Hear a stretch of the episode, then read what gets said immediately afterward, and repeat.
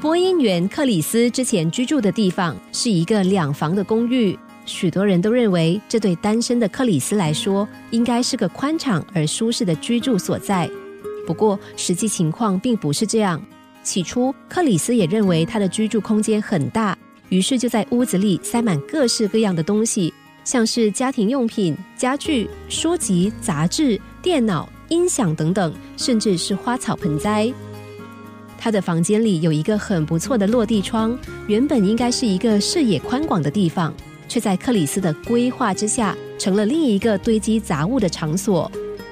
不久，克里斯决定搬到更大一点的地方居住。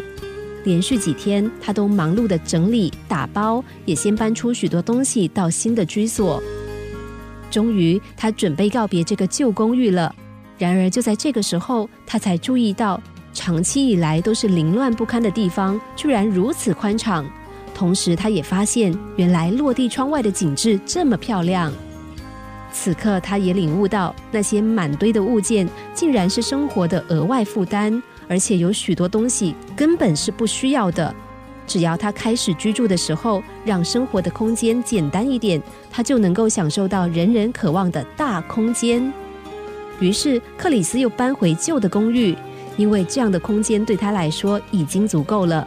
从今以后，他唯一要做的就是随时清理掉生活中不需要的东西，并且学会克制购物时的冲动。以免买下非必要的物品，增加生活空间的负担。此外，克里斯还会不定时的整理居住环境，让自己随时都能够生活在宽敞舒适的空间里。更重要的是，每当他清理完毕，新腾出的空间总是会带给他新的能量和活力。面对窄小的空间，许多人都会感到不适。但是再仔细看一看你的房间，是不是真的平数太小，让你没有地方伸展呢？还是你也像克里斯一样，不自觉的把大空间堆成了小空间呢？偶尔抽个空，整理整理你的小猪窝吧。